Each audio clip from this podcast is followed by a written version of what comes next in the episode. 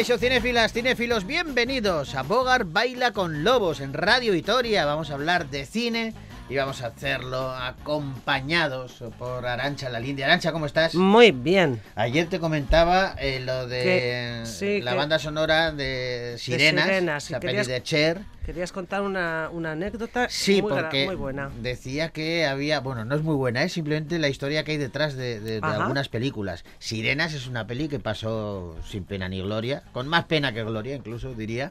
La banda sonora es lo único que cuajó un poquito, pero fíjate que tenía a Cher que venía de ganar eh, el premio en Cannes por la película Máscara y un Oscar por Hechizo de Luna. O sea, estaba en su momento álgido como intérprete. Tenía eh, a Winona Ryder, que no era muy conocida entonces eh, como actriz, pero eh, sí era conocida, era muy popular porque era entonces la novia de Johnny Depp. Y entonces Ajá. era eh, estaba en la cresta de la ola en cuanto a popularidad. Y luego estaba también Cristina Ricci, eh, que era una niña, pero que destacaba. Y Bob Hoskins, que también era, es otro actorazo. sí, otro Claro, pues la peli no funcionó, la peli fue un desastre. Y fue un desastre porque ya en el rodaje todos intuían. Primero porque Cher estaba muy crecidita, vamos a decirlo así. Muy, muy crecidita. ¿eh? Sí. Tanto que eh, hubo dos dire- directores. Primero, el, el primero que iba a hacer esta peli era Lars Hallström, que era el director de Las normas de la Casa de la Sidra. Ah, sí. ¿vale? Ujú. Un director muy reputado Oscar. se metió a dirigir la peli y a las pocas semanas se marchó. Luego estuvo Frank Oz, otro experto Sí. en comedia, que también tiró la toalla y todo porque no aguantaban a Cher. Madre mía. Imposible, no soportaban a la mujer que estaba, ya te digo, muy, muy, muy subida. Y entonces dijeron, bueno, ¿qué hacemos? Los productores que ya tenían y ya se habían gastado una pasta Claro. en los contratos y entonces hay que hacer la peli. Bueno, pues vamos a llamar a, a Richard Benjamin, que este tiene unas tragaderas muy grandes y, y que la aguante este hombre. hombre.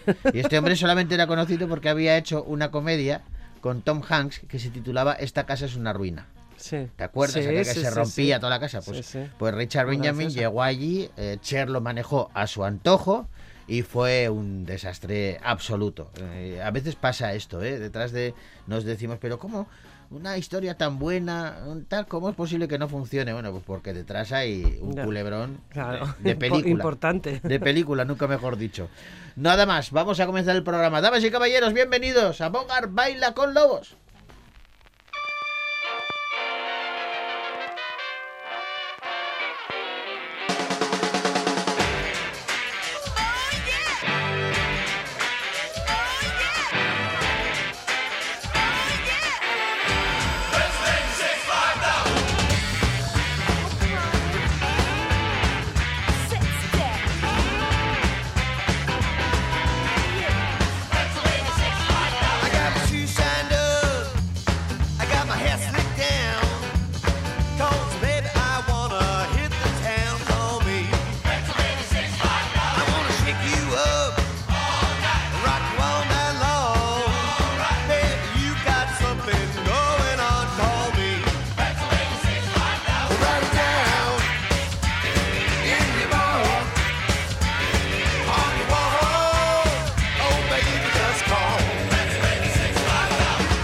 Ayer no lo saludamos y esto es una barbaridad. Hoy sí saludamos a Gorka, que es el capitán de la nave. Él dirige hoy nuestro Bogar Baila con Lobos hacia buen puerto. Y vamos a empezar con música. Empezamos animados, ¿te parece? Venga, sí, claro. A mí me parece que una de las actrices o showwoman que, que, que más anima es Guppy Goldberg. Que aquella película que hizo Sister Act. Aquí también hay historia detrás de esta peli. ¿eh? Sí. Bueno, sobre todo cuando llegaron eh, donde el primer directivo eh, con la historia Sí. y les tiró el guion a la cara. Una peli de monjas que bailan, estáis locos. Y les tiró el guion a la cara. Y luego fíjate lo que ha sido Sister Act, Hombre. cuya banda sonora abre hoy nuestro Bogar, Baila con Lobos.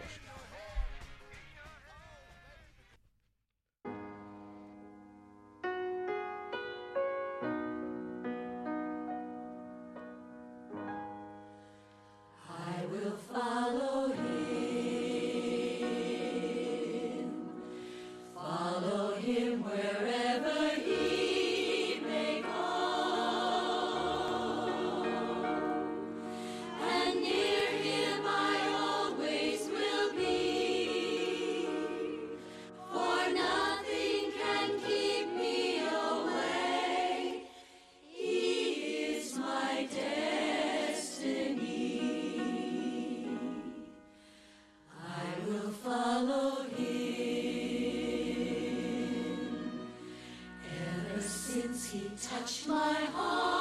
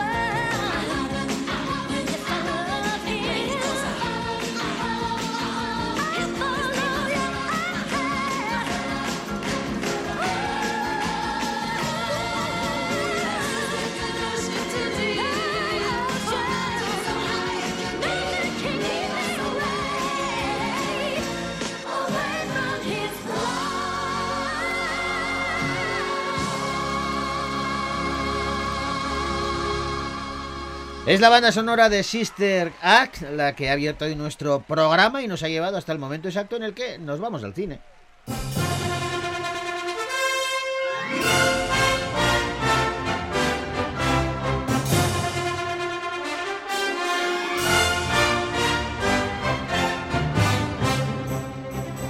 Ayer ya os contábamos un montón de películas que han llegado a la cartelera Gasteiztarra, pero hoy continuamos porque vuelve a ser un fin de semana muy nutrido, con muchos títulos y muy diferentes, como por ejemplo la comedia que se titula Vaya Vacaciones.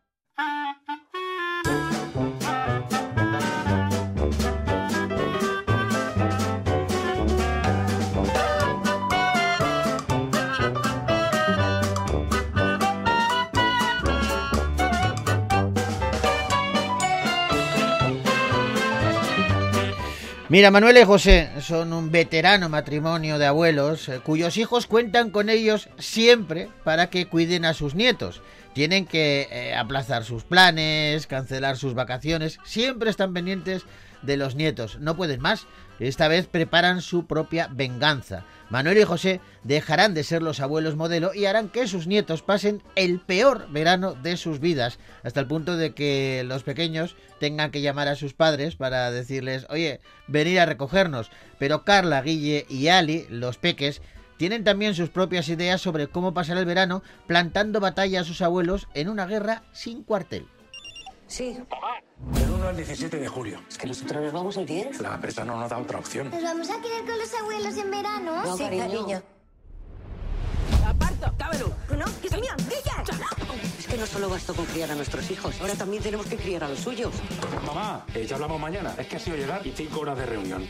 Oye, que no habéis colgado. He encargado un masaje balinés. Aquí lo llaman masaje de aquí. Se han ido de vacaciones y nosotros aquí. Tenemos que hacerles sufrir. Pero si no hay nada en el pueblo. Que llamen a su madre. Que ella se sienta culpable y venga a buscarlos. A ver si está pan. ¡Pan! ¿De verdad me estáis diciendo que no hay internet en todo el pueblo?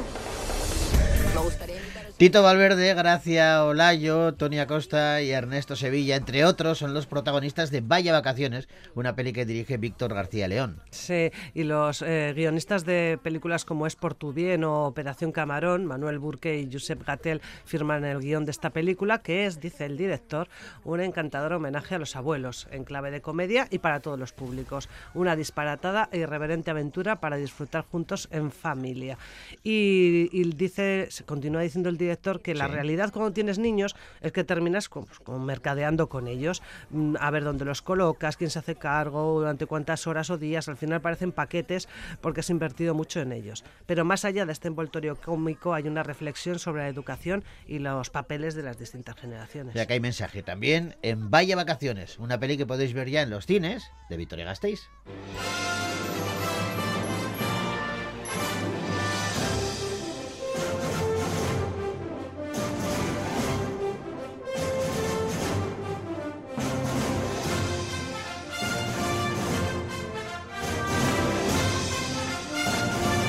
Hacía mucho tiempo que no veía estar preocupado yo por Richard Gere. Y aparece aquí, en esta película, una comedia que se titula Si quiero o no.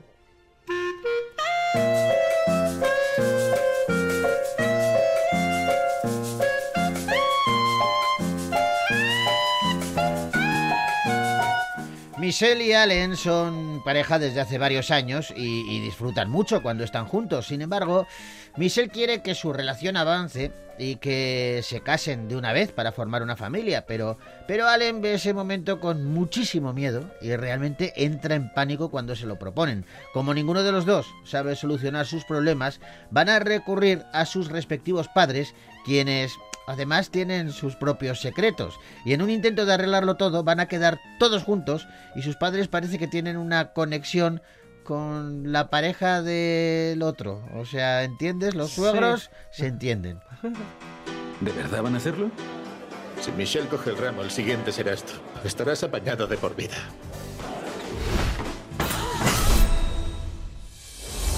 Ha sido un acto reflejo. Ha sido el peor momento de la historia de las relaciones entre mujeres e idiotas como tú. Tienes un día para convencerme de que lo nuestro va a alguna parte. No llevo nada debajo. ¿Qué estamos haciendo? Podría estar en casa preguntándole lo mismo a mi mujer. Como salgas por esa puerta, planearé cómo matarte y salirme con la mía. No puedo hacer esto con el anillo puesto.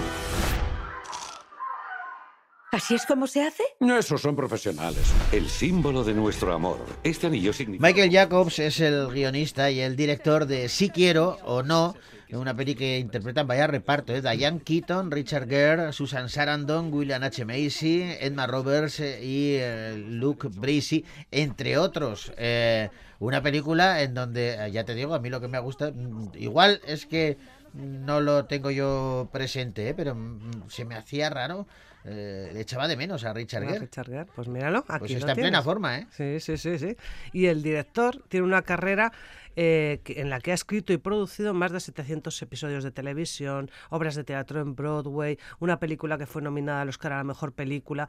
Pero resulta que después de todo eso, él lo que quería era escribir un guion sobre lo que él creía que era lo más importante de su vida. Y es su relación con su mujer, la que lleva, con la que lleva 38 años y, y- y- y quiere seguir estando mm, hasta la muerte. Sí. Pero él mm, dice que ha visto cómo matrimonios amigos, cuya relación creía tan sólida como la suya, se desmoronaban.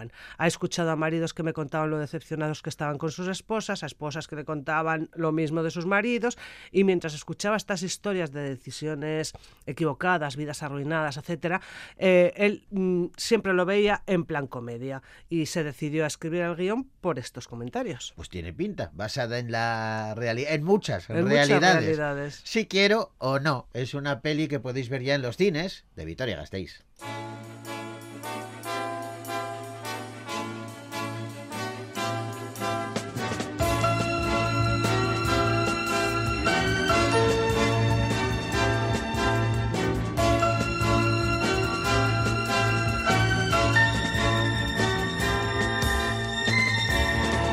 Vamos ahora al terror con Posesión Infernal, El Despertar.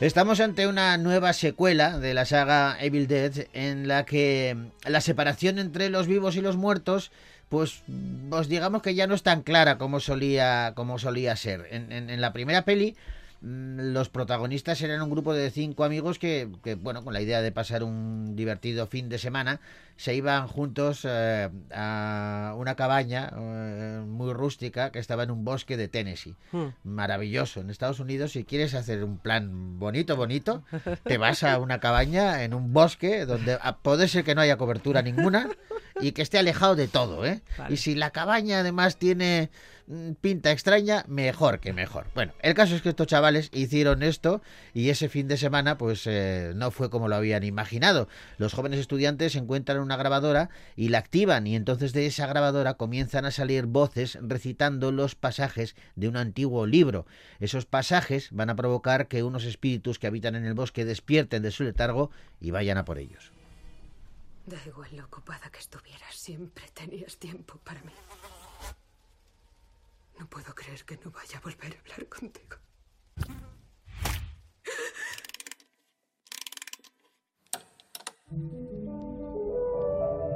When I was just a little girl, I asked my mother. ¿Qué es esto, Dani? Lo he encontrado.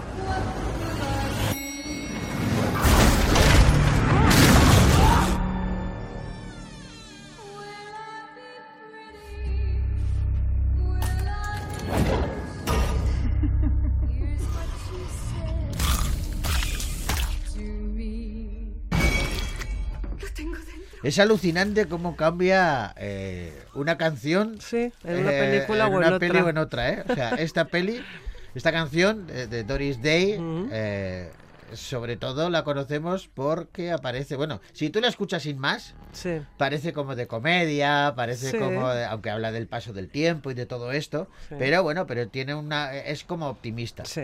Donde se hizo popular fue en la peli El hombre que sabía demasiado de, De Alfred Hitchcock. Donde aportaba además una, una cantidad eh, notable de intriga de a la tensión, película. sí, sí. Porque dependía de la canción, precisamente, Sí. ¿no? No contemos por si acaso. Y aquí, y aquí en Posesión Infernal el despertar, la estamos escuchando y, y se nos pone un poco eh, la piel de pollo, ¿eh? Sí, sí. Porque, madre mía, bueno, eh, hablábamos de, de esa saga, Evil Dead, y en esta ocasión eh, la historia se centra en dos hermanas separadas cuyo reencuentro se ve interrumpido por el surgimiento de demonios que poseen la carne empujándolos eh, a una batalla por la supervivencia mientras se van a enfrentar a la versión de familia más aterradora que te puedas imaginar. Mm, Esta película está dirigida, escrita y dirigida por Lee Cronin, pero Sam Raimi es el que ejerce de productor ejecutivo. Y Sam Raimi dice, dice, con algunas cosas no se juega. Si es un libro mugriento, cerrado a cal y canto, de aspecto antiguo y confeccionado con piel humana, No mejor dejarlo donde está. No lo abras, Sobre todo si te lo encuentras en una cámara subterránea llena de crucifijos y de ataúdes. Y con un candado. Claro. Y con un candado no lo abras, no hace falta, no hace falta. Alisa Sutherland, Lily Sullivan, Morgan Davis y Nell Fisher son los protagonistas de Posesión Infernal El Despertar, una peli que podéis ver ya en los cines de Victoria Gasteiz.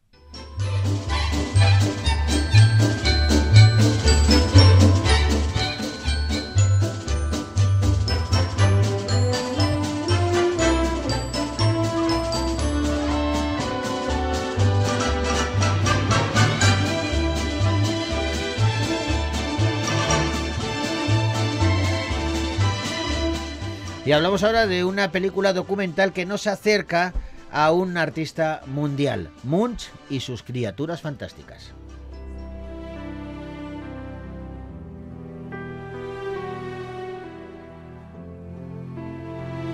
Como te decía, este documental nos acerca a la figura de Edward Munch, un famoso pintor a la vez que un tanto desconocido, cuyo cuadro El Grito se ha convertido en la obra más famosa e icónica del mundo del arte como representación de la angustia y símbolo también de la salud mental. A través de aterradoras leyendas sobre troles y cuentos holandeses, narrados a cámara por la actriz Ingrid Bolsoverdahl, el público se va a ir adentrando en los frondosos bosques, los fiordos, las aureolas, eh, auroras boreales y los glaciares que forman el paisaje de Noruega en la búsqueda de las raíces y la identidad de este artista universal.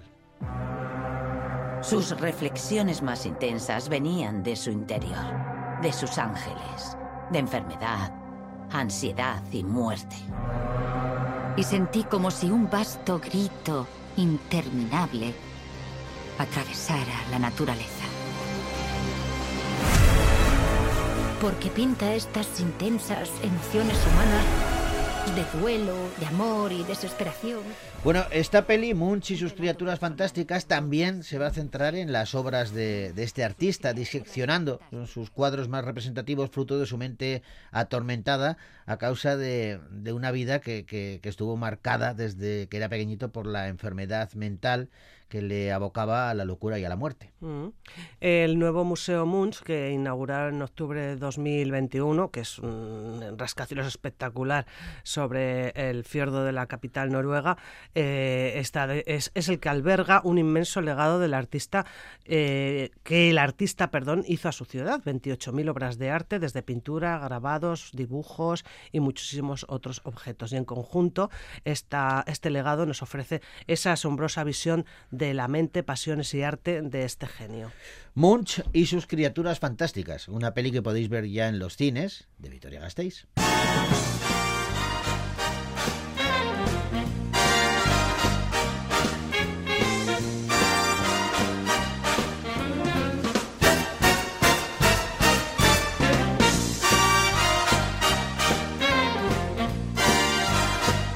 Y ahora nos sumergimos en la naturaleza a través de Lincesa, los silencios del bosque.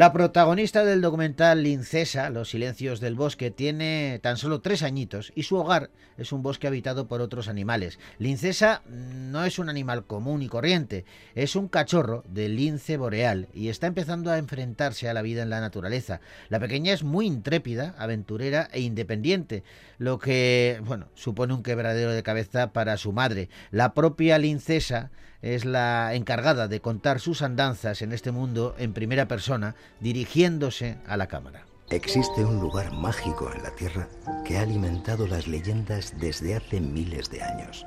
Y no es un lugar cualquiera, porque todo aquel bosque que presuma de serlo siempre estará rodeado de enigmas. Hola, quiero contarte mi historia. Me encanta la aventura. Soy intrépida y osada. Soy una cachorro de lince, pero me gusta que me llamen Lincesa. Elena Gallardo, Laura Gómez La Cueva y atención, William Levy eh, son los que ponen voces a estos animales en, Lincesa, El silencio del bosque. William Levy además es productor delegado de esta película que dirige Pototo Díez. Mm, y es el primer largometraje de ficción de, de Pototo, de este documentalista. Y en realidad esto es un canto a la diversidad y la alegría, dice el director. Pues es una película de ficción sobre la naturaleza como nunca te la habían contado. Es una película recomendada especialmente para la infancia por el Ministerio de Cultura. Bueno, tiene muy buena pinta. Lincesa, Los silencios del bosque, un documental que podéis ver ya en los cines de Vitoria Gasteiz.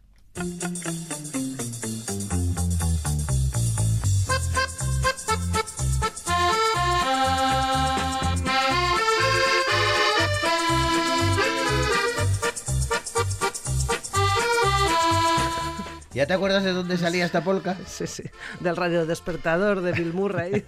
Ese despertador que sonaba siempre igual, una mañana tras otra, repitiendo el mismo día en la peli Atrapado en el Tiempo, que se titula así, no se titula El Día de la Marmota. ya, pero... La hemos rebautizado con Todo- el tiempo. todo el mundo Todo el mundo la conoce como el Día de la Marmota y no, se titula Atrapado en el Tiempo. Otro día os contaré también la historia que hay detrás de esta peli, que también tiene tela. Genial. En fin, que nos tenemos que marchar ya. Lo hacemos con, con música. Hoy tengo un dúo extraordinario para despedir el programa. A ver.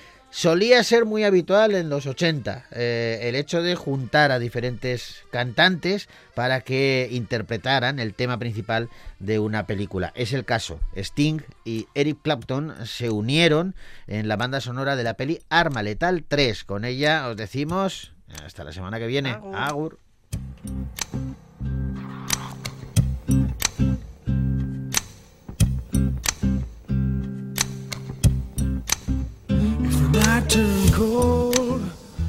Stars look down, and you'd hug yourself on the cold, cold ground, you wake the morning in a stranger's coat, but no one would you see. You ask yourself, who'd watch for me, my only friend? Who could it be? It's hard to say it. I hate to say it, but it's probably me. When your belly's empty and the hunger's so real, you're too proud to beg and too dumb to steal. You search the city for your only friend but no one will you see. Ask yourself who'd watch for me. A solitary voice to speak out and set me free. I hate to say it, I hate to say it, but it's probably me. You're not the easiest person ever got to know. It's hard for us both that I feel show. Some would say, I should let you go your way, you only make me cry. Well, if there's one guy, just one guy, who laid down his life for you and I. I hate to say it, I hate to say it, but it's probably